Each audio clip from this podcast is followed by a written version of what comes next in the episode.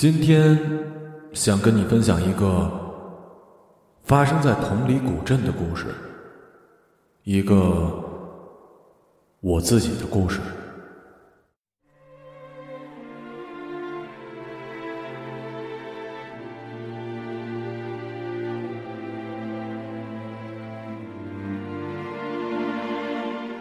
我一直不相信他会离开我。就像我不相信自己突然拥有了超能力一样。凌晨两点，他坐在酒吧，面前堆了十多个啤酒瓶。和我在一起的时候，他是从来都不喝酒的。还记得我们第一次见面，也是在一个酒吧。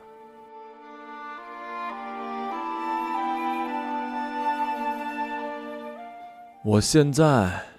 就坐在他的对面，而他根本看不到我。这就是我的超能力——隐身。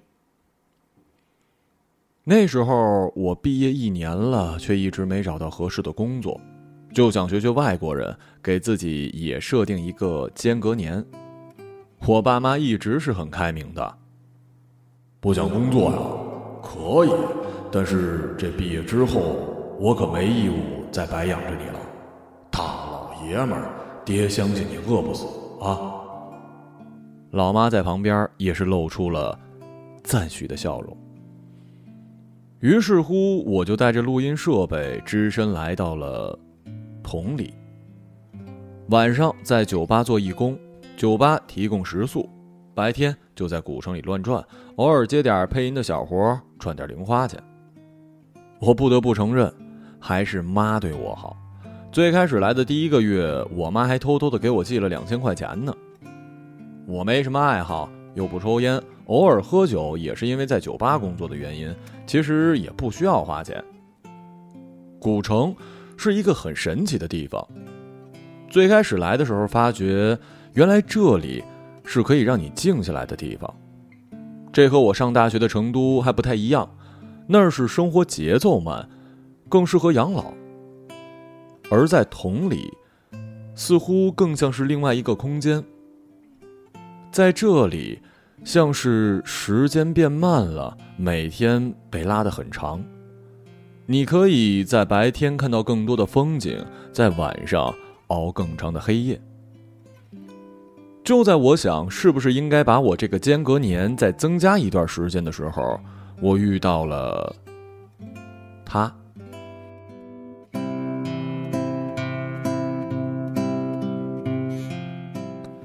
那晚酒吧人很少的，我闲着没事儿就在吧台上唱歌。我当然不是兼职驻唱了，因为我唱歌给自己的评价就是不难听而已。我们酒吧呢比较特别，一个投影仪，一个简陋的小舞台，在我这儿点歌，谁都可以唱。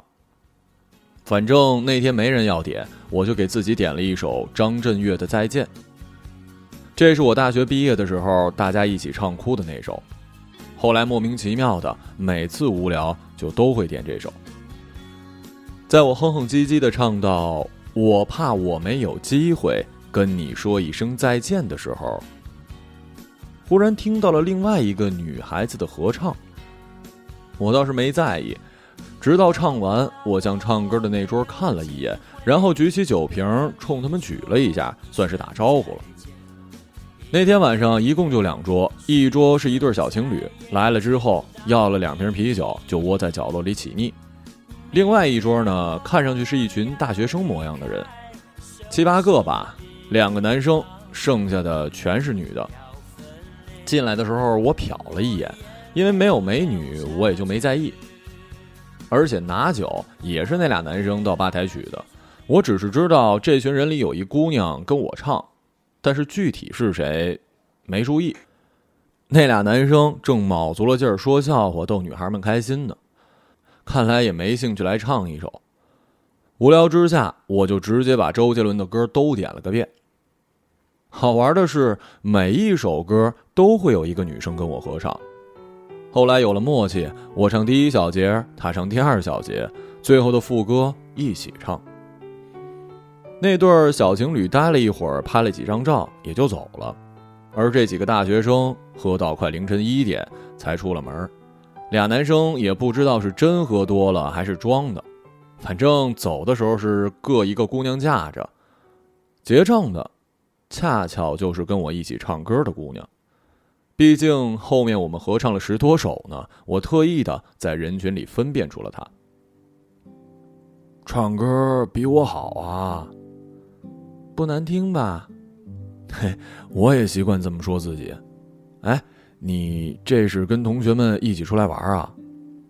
不是，我一个人出来的。那几个人是我在青旅认识的，晚上说无聊就一起出来了。你胆子够大的呀！哪有那么多坏人呢？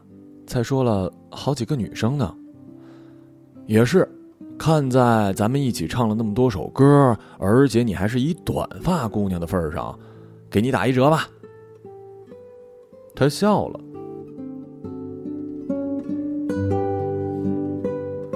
之后的两天，他每晚都会跟那群年轻人一起来酒吧，然后我们就一起唱周董的歌。三天之后，是他一个人来的，说是那群人都走了。你还不走啊？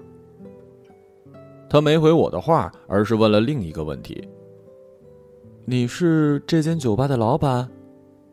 我哪儿那么多钱呢？我只是一打工的，义工。你们这还招人吗？现在是淡季，不忙，所以啊，我看悬。不过你可以去客栈问问，嗯，在那儿你住着也方便。我在这儿晚上就住吧台。你一姑娘，实在是，你懂的。他又笑了，嘴边出现了一颗小梨窝。不知道为什么，我总是感觉在他的笑容里有同里阳光的味道。对，不是别的地方的阳光，一定要是同里的那种，温暖里似乎还透着青草的味儿。他向我要去了老板的微信，之后。他就成了我的同事，我负责调酒，他负责给客人上酒。晚上我睡在吧台，他睡在桌子上。再后来呢？没错，她成了我的女朋友。古城的每一处我们俩都去过，也都拍过照。我录音的时候，他就在一边捣乱，或者做鬼脸，或者是搁着我。这时候我就会说：“哎哎哎，别闹啊，路不好，咱可没钱交房租了。”和他恋爱之后，我们俩就在古镇边租了一小房子。最开始的房租正好用他老妈给的两千，之后就靠每个月录音赚钱了。我有钱呢，那可不行，我一大老爷们儿怎么能花女人钱呢？切，在一起半年了，我一直没问过他们家里，他也没问过我，我只是知道他们家好像挺有钱的。他在上大学之后自己休了学跑出来玩他们家里人还以为他读书呢，每个月按时给他寄生活费。我还经常劝他，怎么着大学也得上完呢。他问我他回去了我们俩怎么办呀？我说我们可以打电话发微信呢，等你毕业了我们在一起结婚。我们俩在一起之后，我知道的另外一件事就是他不喝酒。第一次见的那晚，男生们点的唯一一杯柠檬汁，那就是给他的。除此之外，我对他就一无所知了。我们都感觉这样特好，不知道就没压力，过好每一天就行了。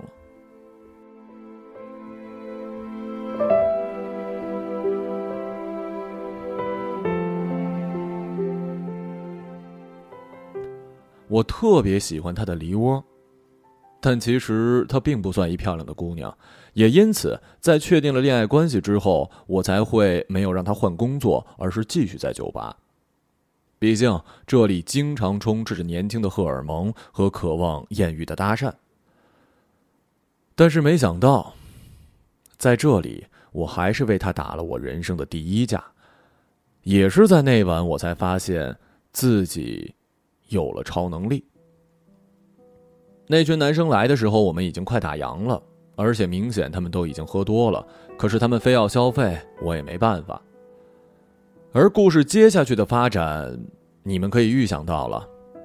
喝多的男生对他动手动脚，我去为他出头，然后双方打起来。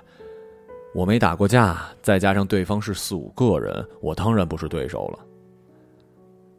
把我送进医院之后，他就不见了，连声招呼都没打。酒吧老板说那晚的损失不用我赔了，但是可能也不能继续留我了。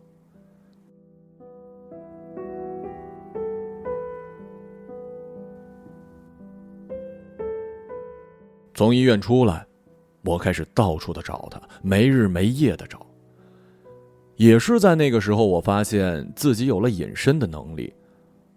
我给他发消息，他说他突然想明白了，他还是应该先完成学业的。他回学校了。可是我发现，他其实并没有走，只是换了一间酒吧。我求老板给我一个住的地方，老板没回，我就当他默认了。我不知道他为什么不理我。从此之后，我每天白天在吧台睡觉，晚上去 A 上班的酒吧看他。他变了，开始喝酒，而且经常陪客人一起喝，经常被占便宜。因为我们最开始在一起的时候，就是因为在一起舒服，所以我不想去戳穿他，我也不想去质问他。我每天装作不知道的样子给他发微信。而他告诉我每天学校里发生的事儿，我倒是想要看看他会骗我到什么时候呢？现在，他正坐在我的对面，一边喝酒一边拿着手机在发微信。我知道那是跟我说话呢。我不明白为什么，为什么女人可以变得这么快，而且没有缘由。我爱你。所以我不希望你骗我骗的这么辛苦。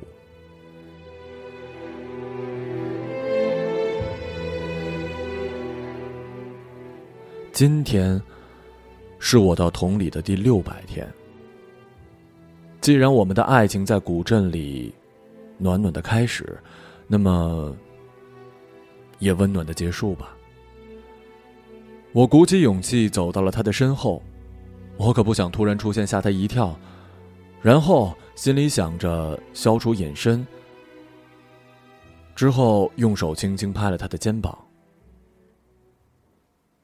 然后我的手居然穿过了他的身体。难难道我还是隐身模式吗？不会啊！我心里再念了一遍：消除隐身。第二次。我的手还是穿过了他。为什么？为什么？难道我恢复不了了吗？我惊恐极了。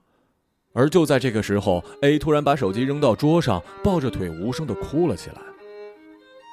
我的目光看到他的手机屏幕上面的对话框头像的确是我，聊天记录上是他在跟我说着学校里好玩的事儿，这一切没问题呀。可是。不对，我突然发现，他的聊天记录里只有他发给我的消息，我居然一条回复都没有。不可能啊，怎么会这样啊？我记得我明明都回他了呀。看着因为哭泣抖得厉害的他，我的回忆慢慢的清晰了起来。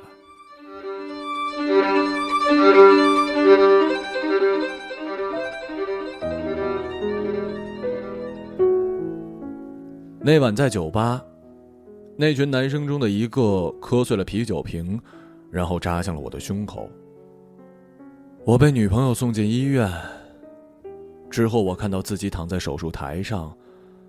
之后，心电图就不跳了。之后，我走出医院，老板不是默认我可以住在酒吧，而是根本就看不见我。我其实根本就没有什么超能力，我我只是死了。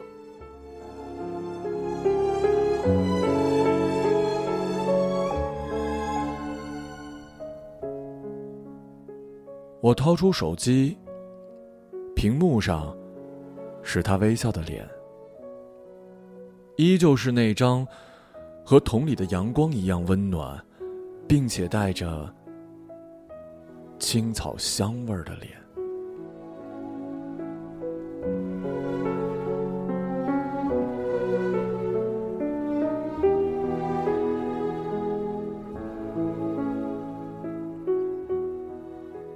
假如知道是这样的结局，换成是你，你还希望跟爱的人相遇吗？